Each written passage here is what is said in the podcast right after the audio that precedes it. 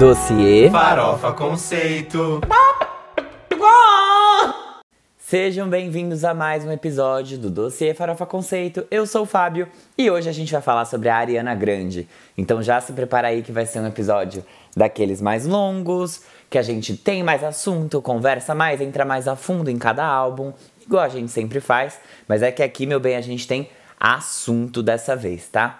Antes de eu começar, por favor, segue o Farofa Conceito nas nossas redes sociais, é arroba Farofa Conceito no Instagram e no Twitter, podcast Farofa Conceito no Facebook, youtube.com.br Farofa Conceito pro nosso YouTube e também segue o nosso queridíssimo podcast principal, que é o Farofa Conceito mesmo. Você pode seguir ele aqui no serviço de streaming que você está usando para escutar o dossiê. Se você ainda não segue o dossiê também, já aproveita e segue aqui, tá? É só clicar no botão seguir, no botão inscrever. Eu não sei como é que tá aí para você aparecendo.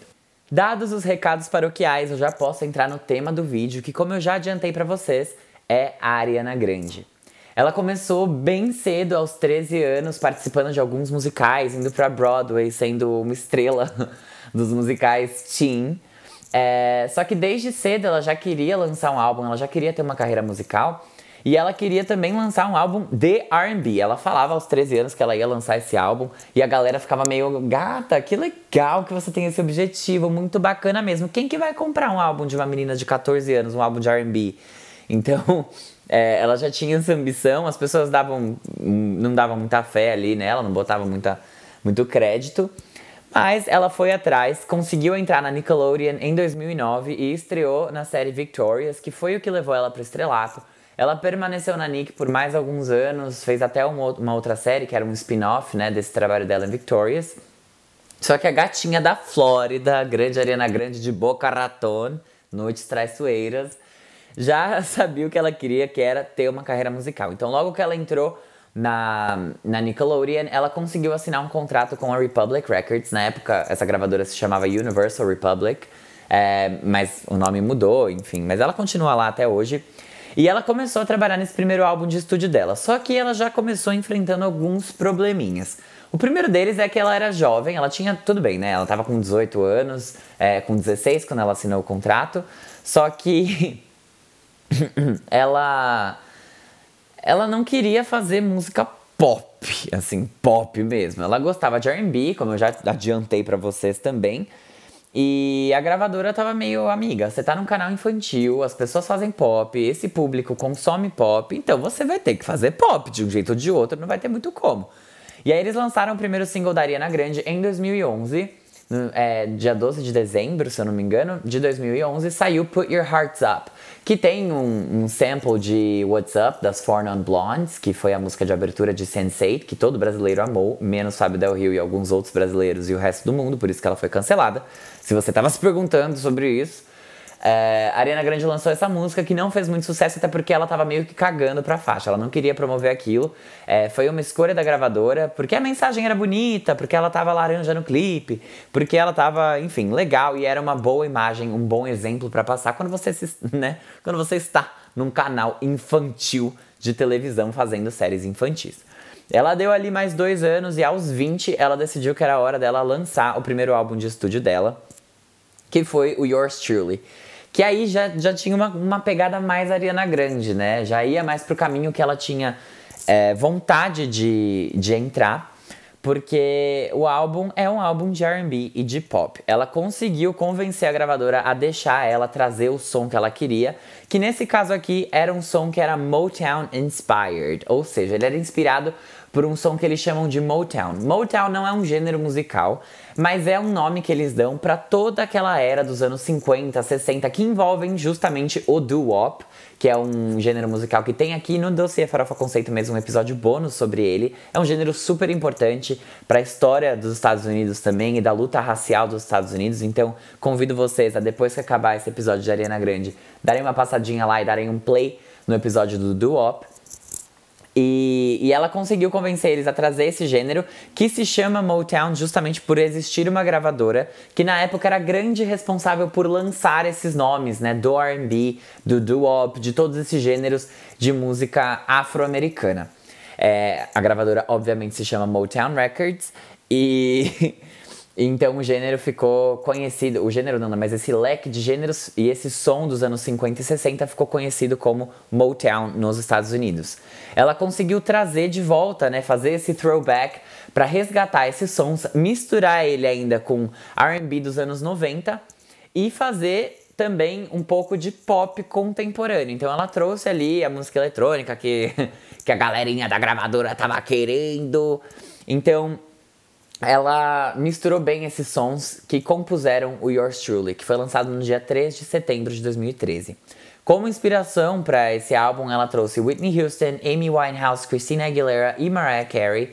E essa daqui, essa última, que é a Mariah, deu muito o que falar, porque os veículos de mídia começaram a falar que a Ariana Grande era nova Mariah Carey por causa do jeito que ela cantava, por causa do alcance vocal dela, por conta dela usar esses layerings de vocal, então ter várias sobreposições de voz, com falsete, sem falsete, voz de peito, voz de cabeça, tudo isso, é, junto numa mesma música, que falavam: Meu Deus do céu, essa menina tem um alcance vocal de Mariah Carey.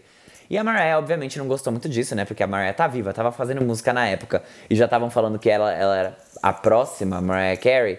Então a Mariah ficou meio bacana, bacana mesmo, bem legal, Ariana. Gostei já de você. Vou falar que não te conheço quando eu for nas, nos programas de TV.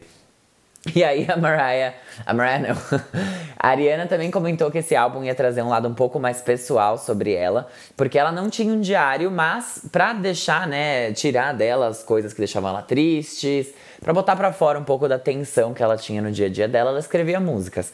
Então, seis das 12 faixas do álbum foram co-escritas pela Ariana Grande também. Então ela já botou aí o dedinho na composição do próprio álbum, além de já ter indicado o trabalho que ela queria fazer, né, pra gravadora, para falar: ei, ei, gatinhos, aqui não. Hum? Hum, aqui não.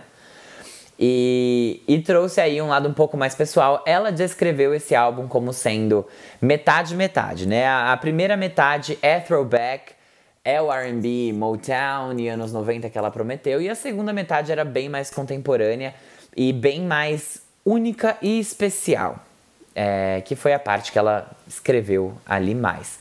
O álbum foi extremamente bem recebido pela crítica.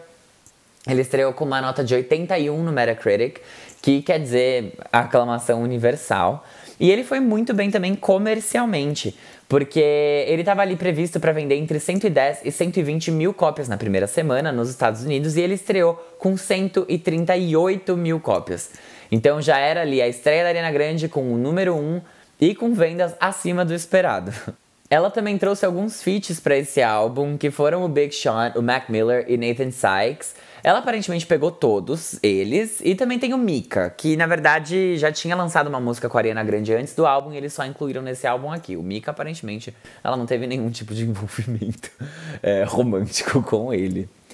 Mas enfim, depois de lançar esse trabalho, ela lançou um EP de Natal chamado Christmas Kisses. Agora, né, já aproveitando que a gente tá aqui nessa vibe de Natal, a gente tá fazendo treino natalino lá no Farofa Conceito.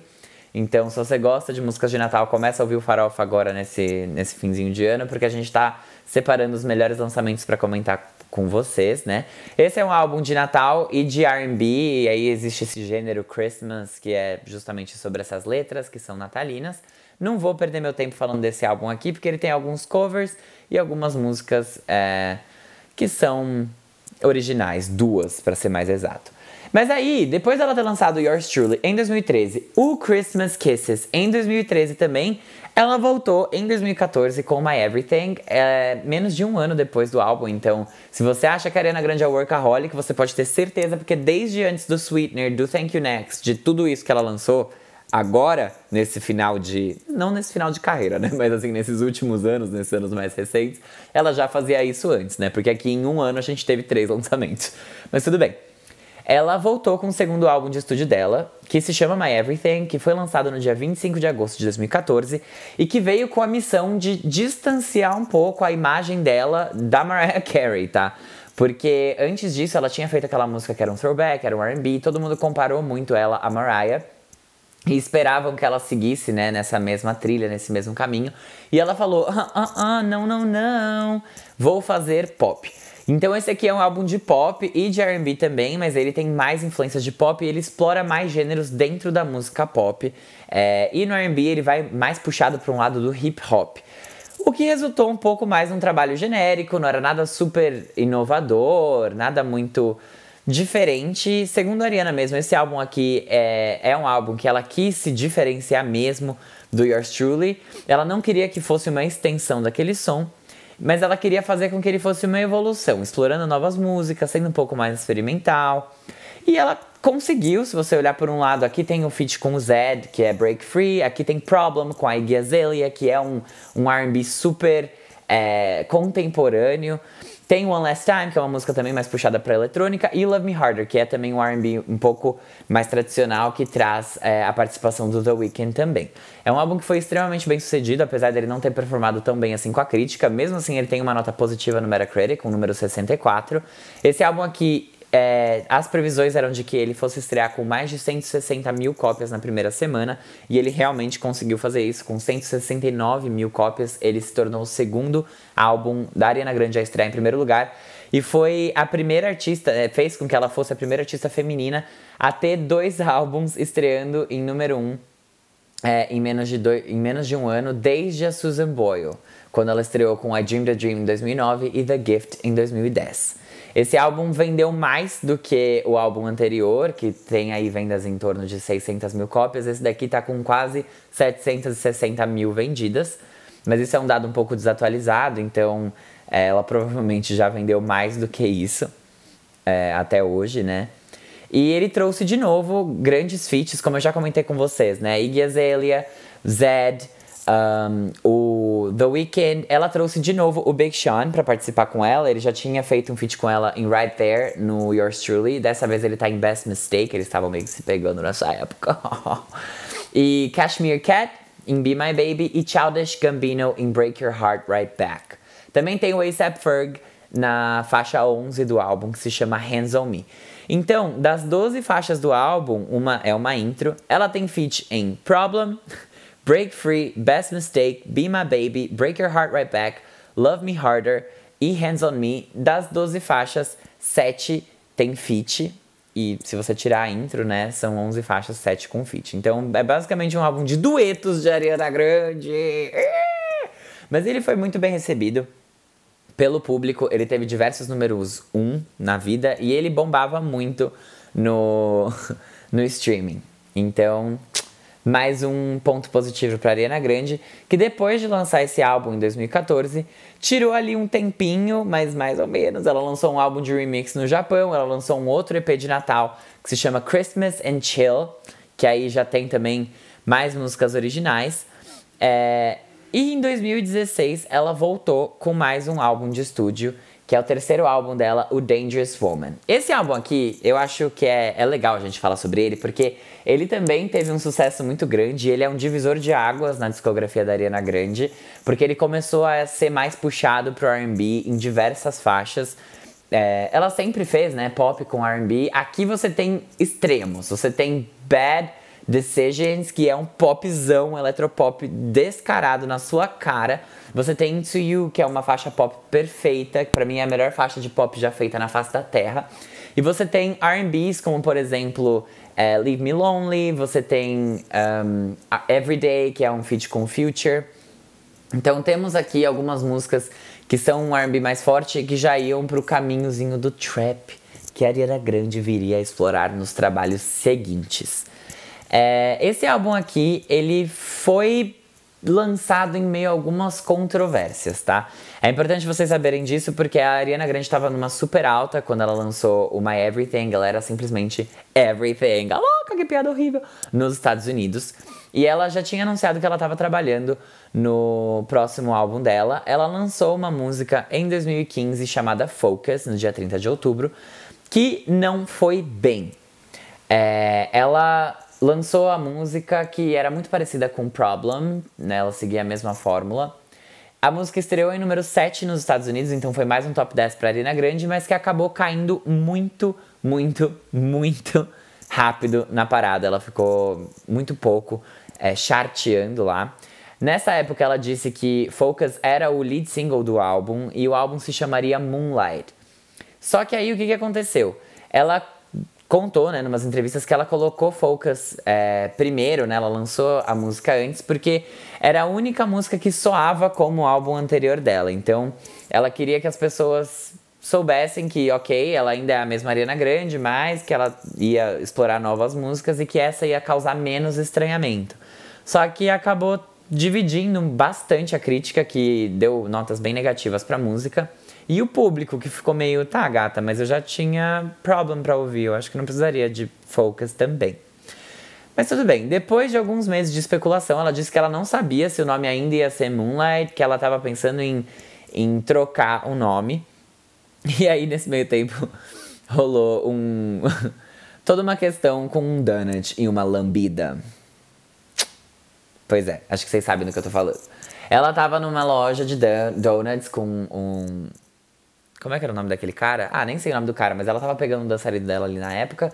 Eles estavam numa loja de donuts, aí ela ficou lambendo os donuts. Que, lambendo não, né? Brincando de lamber. Os donuts que estavam expostos na loja, né? Em cima da vitrine. E aí ela lambia, não sei o que. Aí numa dessas ela soltou: Oh my god, that's disgusting. I, I hate Americans, I hate America. Isso quer dizer, em livre tradução, ai meu Deus, que nojo, isso é bem nojento. Eu odeio os americanos, eu odeio a América, que no caso são os Estados Unidos. E para quem conhece, né, americanos, eles são extremamente patriotas, tanto é que eles chamam o próprio país deles de América, como se não houvesse um continente inteiro chamado América. É, para eles, a América é aquela e a, o nosso continente é uma outra América. Então. Ai, eu juro, é de cair o cu da bunda, eu fico chocada, real. Mas tudo bem. A Ariana Grande falou isso, teve que se retratar publicamente, teve performances canceladas por causa disso, de hino nacional e tudo mais, porque as pessoas falaram: ah, a gata ali falou que odeia os Estados Unidos, falou que odeia os americanos, vai cantar o hino nacional? Não na minha América. Então a Ariana Grande teve aí um grande backlash é, por conta dessas. É... Ai meu Deus. Por conta dessas declarações.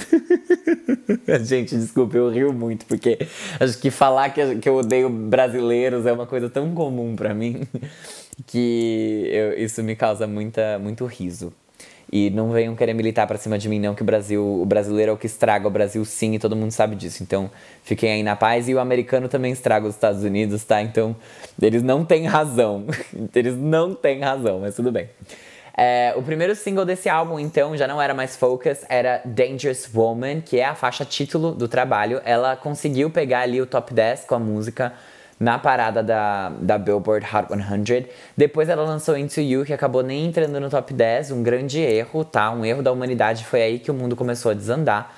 É, porque a música é perfeita, tá? Só quero deixar isso bem claro aqui.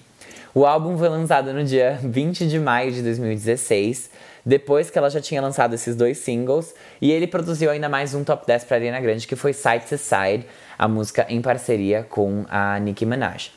E aí, em termos de letra, ele fala muito sobre amor, assim como todas as, todos os álbuns, os trabalhos da Ariana Grande falavam sobre amor.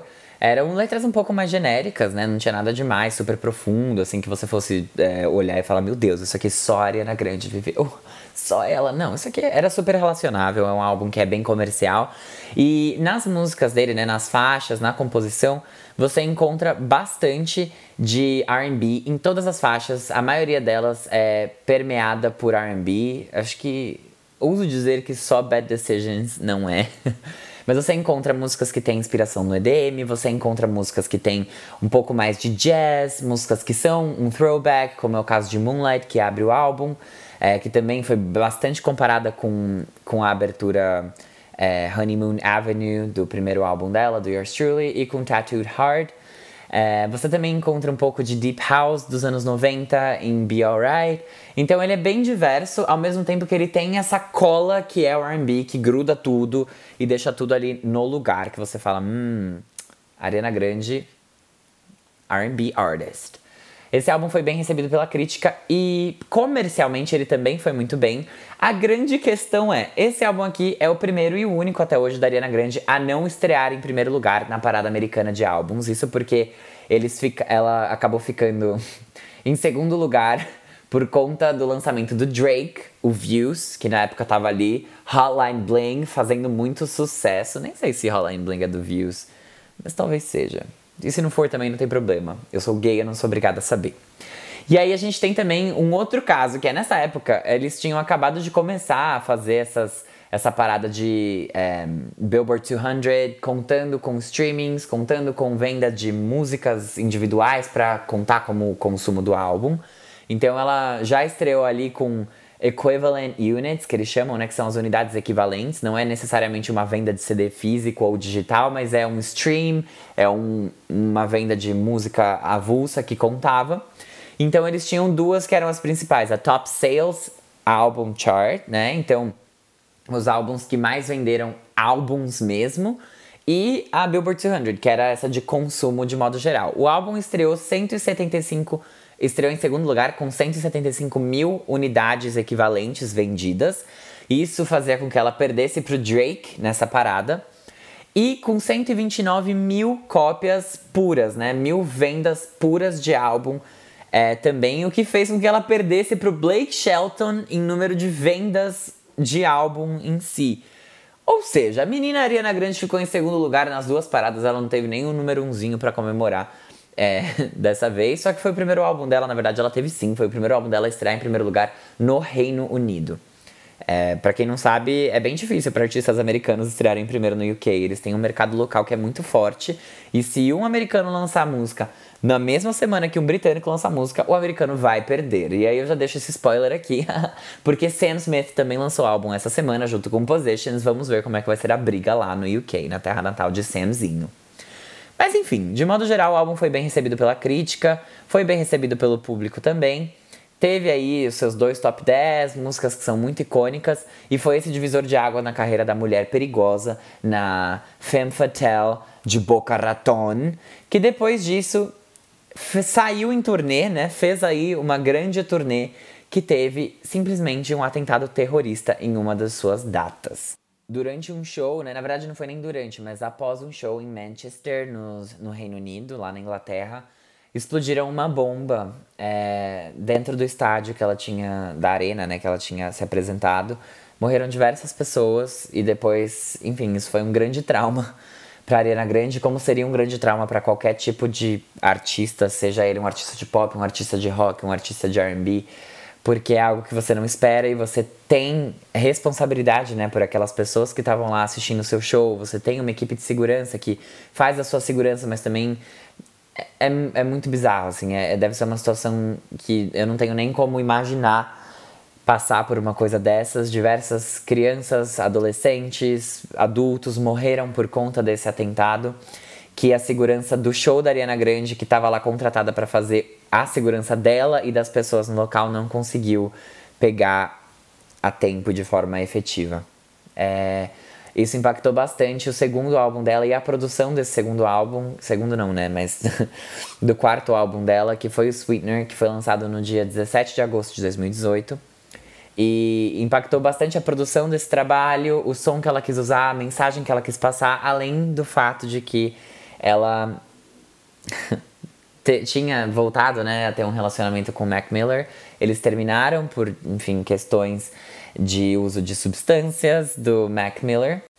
E aí, pouco tempo depois desse término, ela anunciou que ela estava noiva do Pete Davidson, que era um comediante, enfim, apresentador lá, faz parte do Saturday Night Live, que é um dos grandes programas de, de comédia, uma das grandes audiências de televisão americana.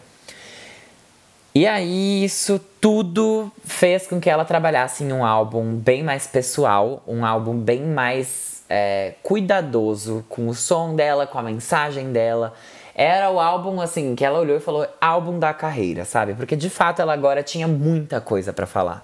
Ela tinha passado por um relacionamento tóxico, ela tinha ficado noiva, então ela estava nesse momento feliz da vida dela, que veio depois justamente desse atentado terrorista que foi horrível e que claramente causou um trauma gigantesco nela. É, e aí ela decidiu explorar mais em termos de, de som o pop, o RB e o trap. Ela trouxe alguns elementos também de house, de funk, de neo soul e de hip hop na, nas batidas e na produção tinham muitas melodias e harmonias nesse álbum é, que eram bem diversificadas, muitas baladas bem é, sentimentais, algumas músicas mais animadas, como é, faixas de EDM, faixas de synth pop, de tropical house e algumas influências também de música urban, né, lá dos Estados Unidos, minimalista.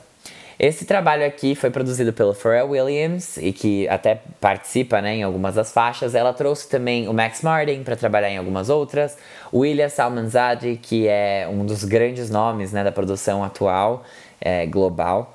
E outros produtores, enfim, ela de novo colaborou com a Nicki Minaj, com a Missy Elliott pela primeira vez nesse trabalho. Então, o resultado foram músicas bem mais pessoais, ainda também mais puxadas e mais dentro do universo do hip hop e do RB do que os álbuns anteriores dela.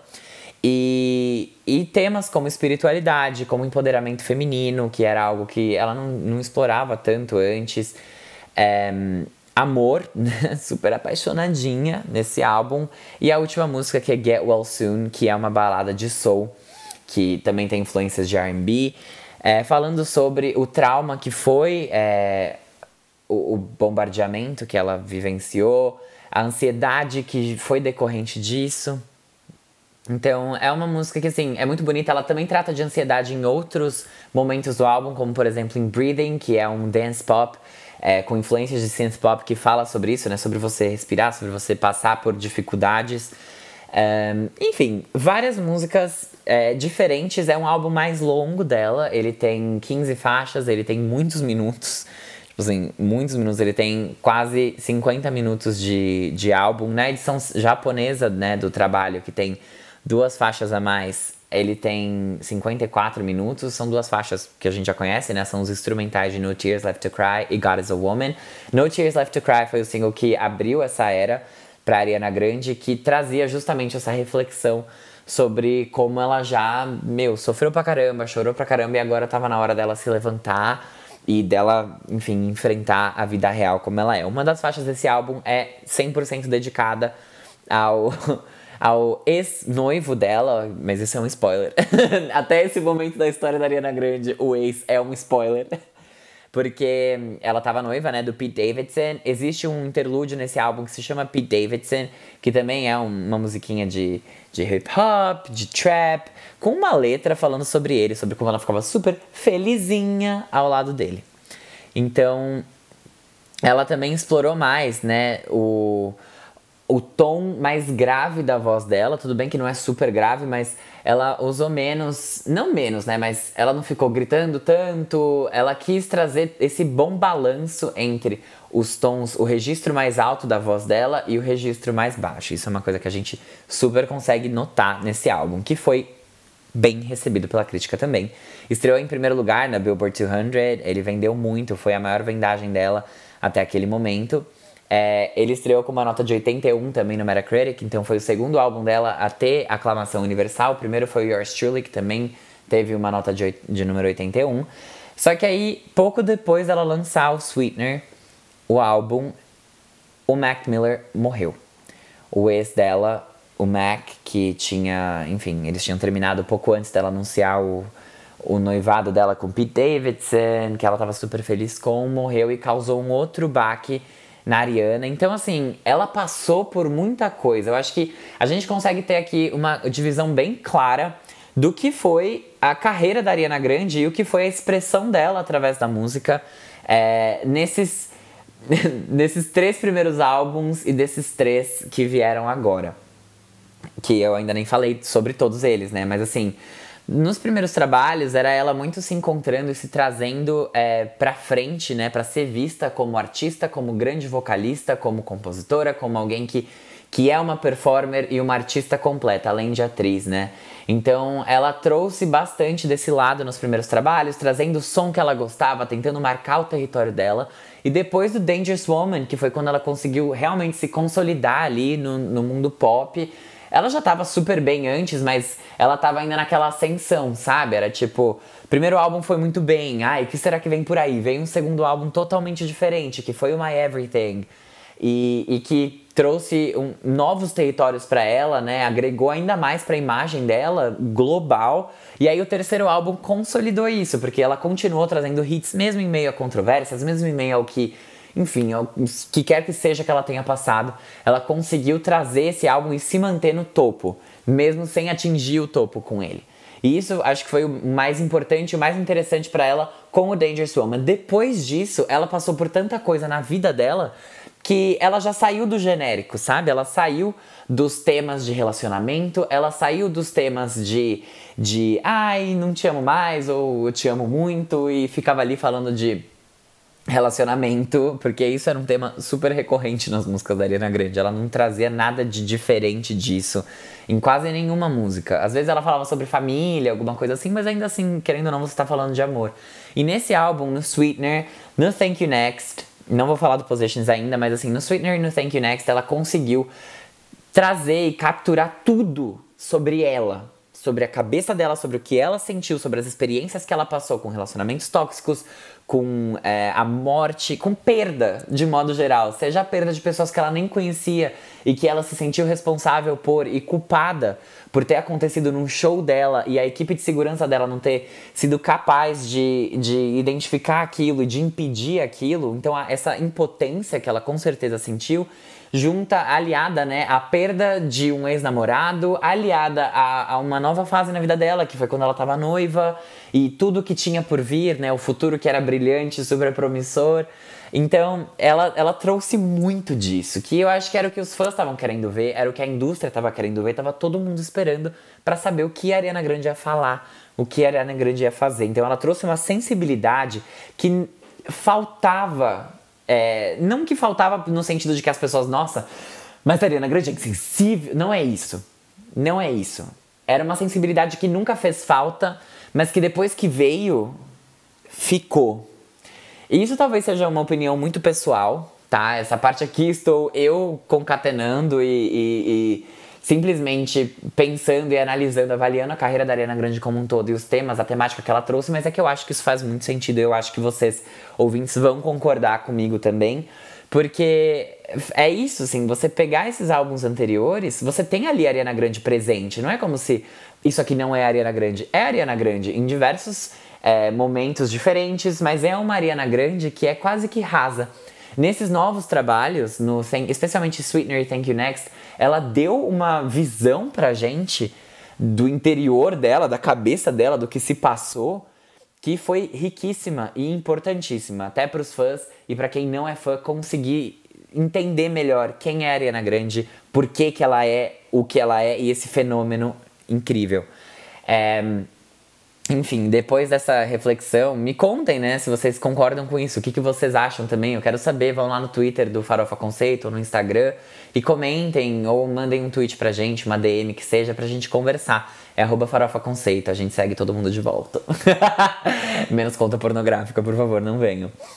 É, mas enfim, depois da morte do Mac Miller, tudo mudou na vida da Ariana Grande, porque é aquela coisa, né? Ela, ela ficou muito abalada, ela desistiu do casamento dela e ela já começou a produzir um novo álbum, porque o Sweetener já não fazia mais jus a quem ela era, o que ela estava passando, a toda essa, essa dor e essa dúvida e essa confusão que ela queria trazer para fora.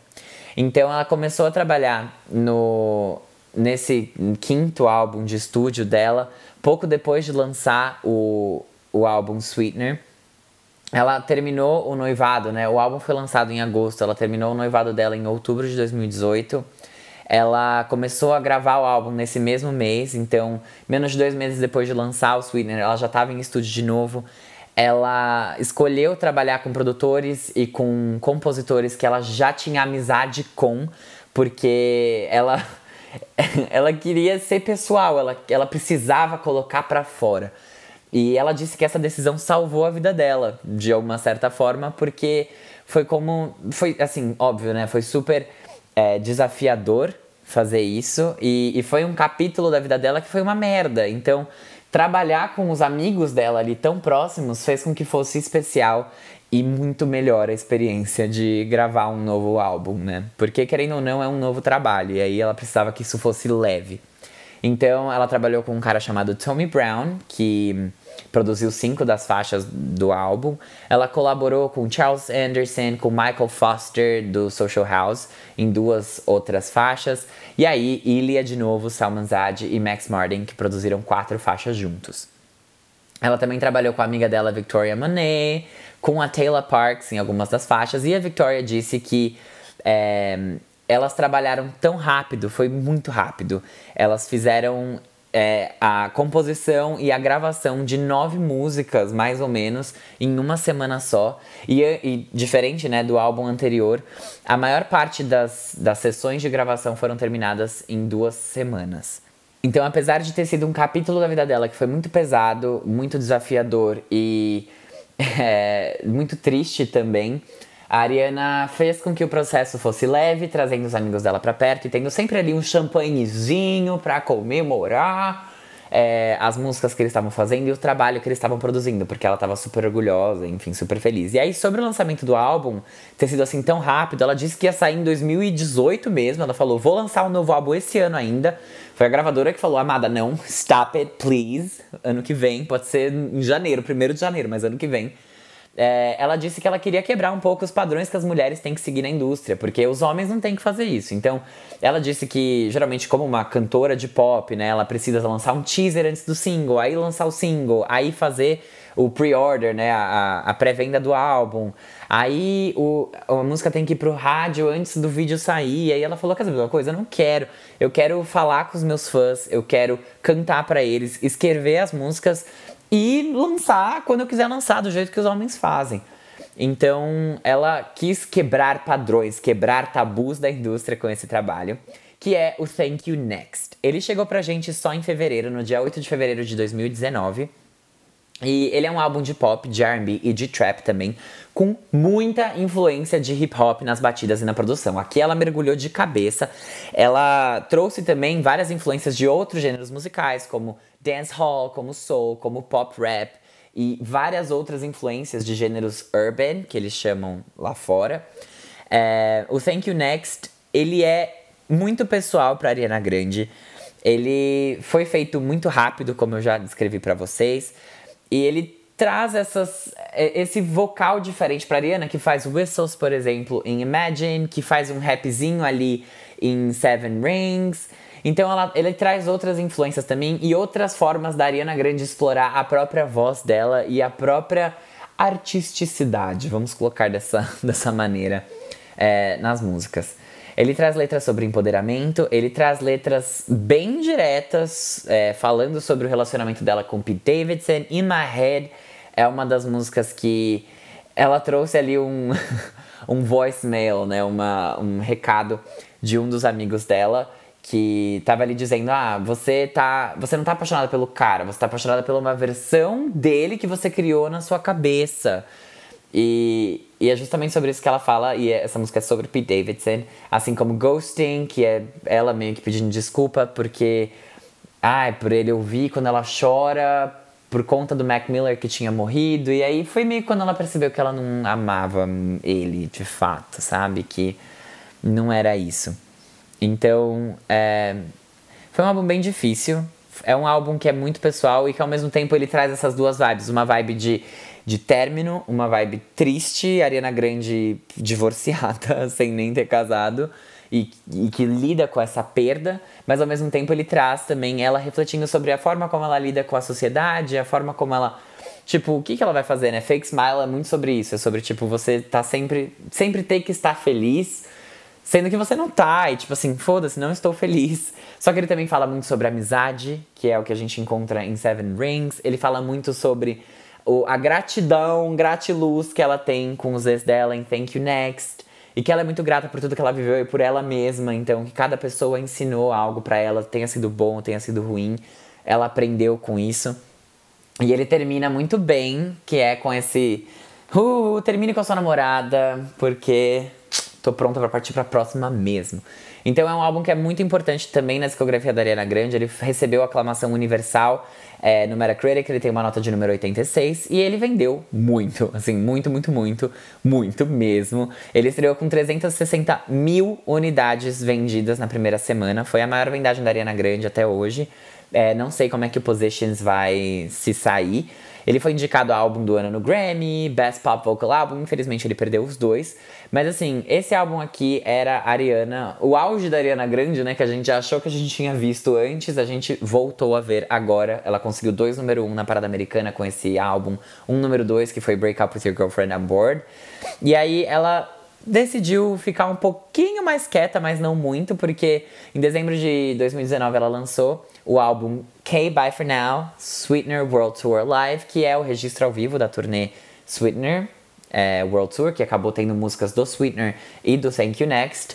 E agora, em 2020, ela voltou com o Positions, que foi lançado agora na sexta-feira, dia 30 de outubro de 2020. Esse aqui é um álbum que segue a mesma fórmula, entre aspas, é, do que os dois álbuns anteriores. O RB, o pop e o trap estão presentes nesse trabalho. Ela trouxe também vários outros produtores para trabalhar no álbum. O Tommy Brown voltou, o Anthony Jones é, e outras pessoas que não tinham trabalhado com ela antes em, em outros projetos. Ele é um álbum de RB mid-tempo, que a gente chama, então é um RB lento. É, e pop, que também incorpora trap em todas as faixas, como eu já comentei com vocês.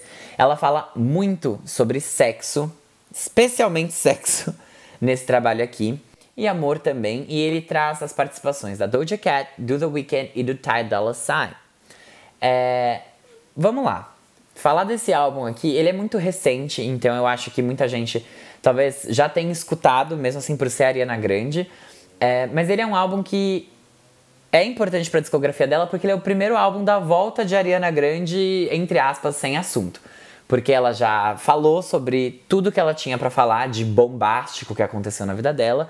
E desde que ela lançou o Thank You Next, nada muito grande veio aí para chacoalhar de fato é, as, as estribeiras da vida dela, fazer com que ela tivesse algo de fato super sólido para falar sobre. Então ele é um álbum que é muito sobre autoconhecimento, descobrimento. Ele fala sobre amor sim, mas ele traz também é, uma visão sexual, uma visão de liberdade sexual muito grande, especialmente nesse segundo single que ela lançou agora, é, no dia 30 de outubro, que foi 3435. Um, que é uma música que se você fizer a continha aí, eu não sei se vocês fizeram Kumon, tá? Mas se vocês fizeram essa, essa soma aí da 69, tá? 69. Então ele fala muito sobre é, sexo de modo geral. E, e, isso é muito importante porque todo mundo sabe que homens falam sobre sexo toda hora, só que pra mulher ainda é uma coisa que não existe, né? Essa liberdade sexual tão explícita. E ela fala assim: minha vagina, come a minha vagina como se ela fosse desenhada pra você. Eu vou ter que fazer esse episódio ser explícito. Socorro, Ariana Grande, olha o que você tá fazendo comigo. E ele traz também influências muito interessantes, porque se você ouvir esse álbum com cuidado, se você ouvir sem cuidado, você vai falar, Ariana Grande, você se repetiu. Ai, que saco, eu tô dando spoiler. Ah! Não! Não! Tá, tá, eu vou seguir assim mesmo. Se você ouvir esse álbum sem cuidado, só escutar, você vai falar, Ariana Grande, você vem fazendo a mesma coisa há três anos. Desde 2018 você lança trap com pop com R&B. E sim, de fato, desde 2018 ela lança trap com pop com R&B. A gente viu isso também no Thank You Next, a gente tá vendo isso de novo agora. Mas se você ouve com cuidado esse álbum, você entende que ela trouxe referências muito mais refinadas de jazz em diversas faixas, é, especialmente em Love Language. É, e outras músicas, My Hair, por exemplo, que eu tenho certeza que a Cristina Aguilera daria uma facada nas pessoas pra. em qualquer pessoa para conseguir cantar essa música e ter essa música no Bionic, que temos Sex for Breakfast lá também. Então você vê de novo as influências que a Ariana Grande trouxe para os primeiros trabalhos dela, voltando agora de uma forma bem mais madura, com letras muito mais maduras e muito mais ainda pessoais e que mostram uma mulher que já está bem próximo dos 30 anos, ela está com 27 então, é, é um amadurecimento importante para ela em termos de letra, em termos também de sonoridade, porque em algumas músicas você também encontra produções, por exemplo, Safety Net, que remetem ali à era do Dangerous Woman, que foi quando ela pegou um pouco mais pesado no R&B como produção. A gente tem o álbum anterior, claro, o My Everything, que traz um pouco mais de é, ela começando a explorar a música eletrônica, o jazz também, então ele é um álbum bem produzido. Mas o, o Dangerous Woman foi quando ela entrou ali pesado em EDM, em algumas faixas, e no RB é, com trap. Você tem, por exemplo, Let Me Love You, um, uma interferência de produtor ali muito grande, porque o refrão é todo pautado nisso. É Let Me Love You. Ela, ela canta Let Me Love You. E nesses staccatos, né, que a gente chama esse. É, isso é chamado staccato. Ele, ele é feito através do estúdio, não é que a Ariana Grande estava lá fazendo isso que eu fiz agora. Tinha alguém cortando o vocal dela e trabalhando essa edição. Nesse álbum aqui, isso vem um pouco à tona de novo, não exatamente o staccato, mas a mão mais pesada na produção e as referências de jazz, de lounge music, é, que existem em diversas dessas faixas. Ele recebeu críticas positivas é, dos, dos veículos de comunicação. Até agora ele está com uma nota de número 71 lá no Metacritic. Só que os críticos disseram, né? Ele é menos empolgante do que os álbuns anteriores da Ariana. Não tô aqui para discutir isso, é... mas ainda assim ele é um álbum que traz esse novo olhar, é um olhar mais maduro, querendo ou não, para ela. É... E ele traz sim o, o trap, o pop, o RB que a gente já viu desde sempre, mas ele traz com um trabalho ali, ele tem um, um cuidado maior na hora de trazer esse gênero de novo, né, pela terceira vez. Então, ela disse que esse aqui é um álbum super especial para ela por inúmeras razões. É, é um trabalho que ela é completamente apaixonada, é o favorito dela até hoje. E ouve aí. Eu quero que vocês me contem o que vocês acharam, se vocês conseguiram identificar também essa referência, essas referências que ela trouxe de lounge music, é, as referências de jazz que ela trouxe em algumas das músicas também. E o que, que vocês acharam das letras de modo geral? Se vocês entendem também como sendo essa super libertação ou se vocês esperavam algo de diferente. O que, que vocês esperavam que a Ariana Grande fizesse? Eu acho que essa é a grande questão que eu faria lá no Farofa Conceito, talvez eu refaça essa pergunta, mas se você ouviu o episódio até aqui, me conta, o que, que você esperava que a Ariana Grande fizesse depois do Thank You Next? E o que você achou, claro, do Positions, porque a minha opinião, de fato, você vai escutar lá no Farofa Conceito.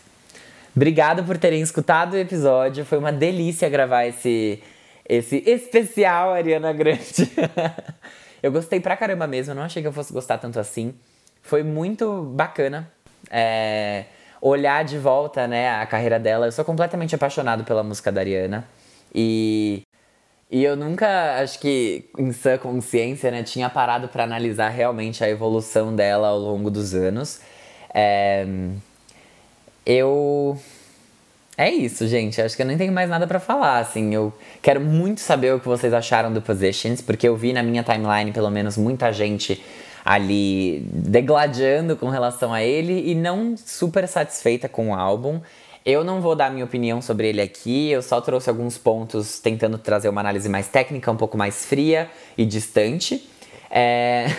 Mas a minha opinião mesmo eu vou dar lá no, no Farofa Conceito, então segue o Farofa Conceito, já é a quinta vez eu acho que eu tô pedindo para vocês seguirem o nosso podcast nesse episódio, mas é porque vai estar tá muito bom. Eu gostei muito de fazer esse episódio mesmo, ele ficou bem longo. Eu espero que vocês tenham paciência para ouvir até o final. E eu encontro vocês então na quinta-feira, tá bom? Muito, muito, muito, muito, muito obrigado por terem escutado e até semana que vem!